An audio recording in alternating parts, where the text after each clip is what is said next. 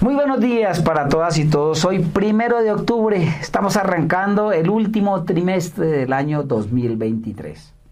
Vamos a hacer referencia hoy al tema económico.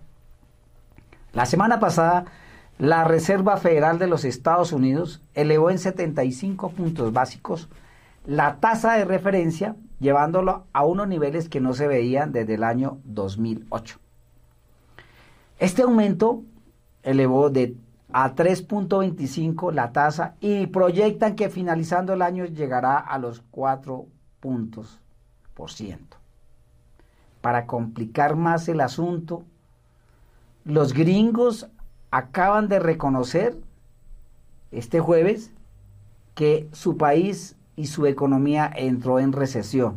Es decir, tuvo una disminución en la producción de bienes y servicios el Banco Central Europeo, a mediados del mes de septiembre subió en 75 puntos porcentuales como estrategia igual que los Estados Unidos y como una manera de controlar la inflación eh, y espera que la economía igualmente en estos países sufra una contracción, es decir, reduzca su producción de bienes y servicios. La directora de la Organización Mundial del Comercio esta semana, el día martes, lanzó un SOS al advertir que las condiciones están dadas para que se produzca una recesión global, es decir, en todo el mundo entero.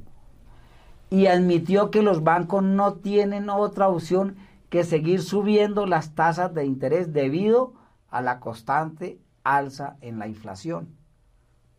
Algo que va a tener efectos muy graves en los países en desarrollo, como en el caso de Colombia y, según sus cuentas, alrededor de 48 países en el mundo. Sobre todo para quienes tienen que pagar la deuda externa. Es decir, se va a volver más costosa y más onerosa. Eh, el Fondo Monetario Internacional también esta semana que termina exhortó al mundo sobre el peligro latente de enfrentar otra crisis alimentaria como la que se vivió por allá en, los años 2007-2008.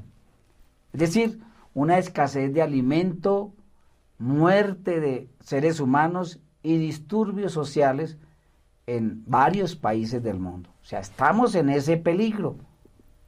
Hay que tener mucho cuidado. Y pues lógicamente en nuestro país no es ajeno a lo que viene pasando en el mundo. Por ello, eh, el pasado jueves, hoy es sábado, el jueves antier, eh, el Banco de la República anunció que también subió, iba a subir 100 puntos porcentuales, es decir, llevó la tasa de intermediación al 10%, algo que no se veía aproximadamente en 14, 15 años. Esta medida también, pues lógicamente se toma en la idea de detener la inflación que al mes de agosto llegó al 10.8%. Y también el banco nos advierte que nuestra economía ya muestra señales de desaceleración en la actividad productiva. Empezamos este último trimestre y ya los analistas económicos vaticinan que en el año 2023, ojo con eso, será un año de supervivencia por cuenta de la inflación que no disminuirá. Entonces uno dice, esa política de subir las tasas de interés no está controlando. Habrá que buscar otras medidas que permitan detener la inflación. Eh, bueno, estas advertencias, pues lógicamente nos, que nos las hacen saber los expertos, los analistas con experiencia, nos deben llevar a aplicar esa famosa frase o premisa de apretarnos el cinturón. Y no es para menos. Ustedes lo saben lo que viene ocurriendo en nuestro país y en el mundo. Los precios en las plazas de mercado y en las tiendas y en los supermercados van para arriba, no bajan. Tienen una constante y están subiendo. Los costos de los servicios están por las nubes o sino que lo digan todas estas protestas que se vienen dando en la costa caribe y en varios departamentos por el alza inusitada eh, del servicio de la energía eléctrica, por ejemplo.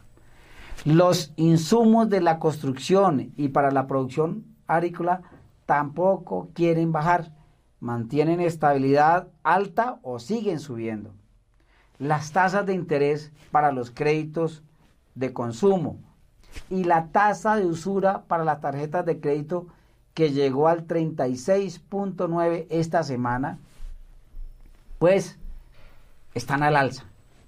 Estas son señales que lo más cuerdo que nosotros podemos hacer es tener mucho cuidado en el endeudamiento, en el manejo de las finanzas, tanto personales y en el caso de quienes estamos dirigiendo eh, contra Decun, nuestra cooperativa, tener mucho cuidado con el manejo financiero porque pues no está fácil la situación.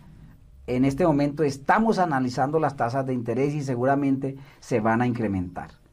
Para que finalizado este año 2022 y en el próximo año 2023 no tengamos afugias económicas y mucho menos dolores de cabeza.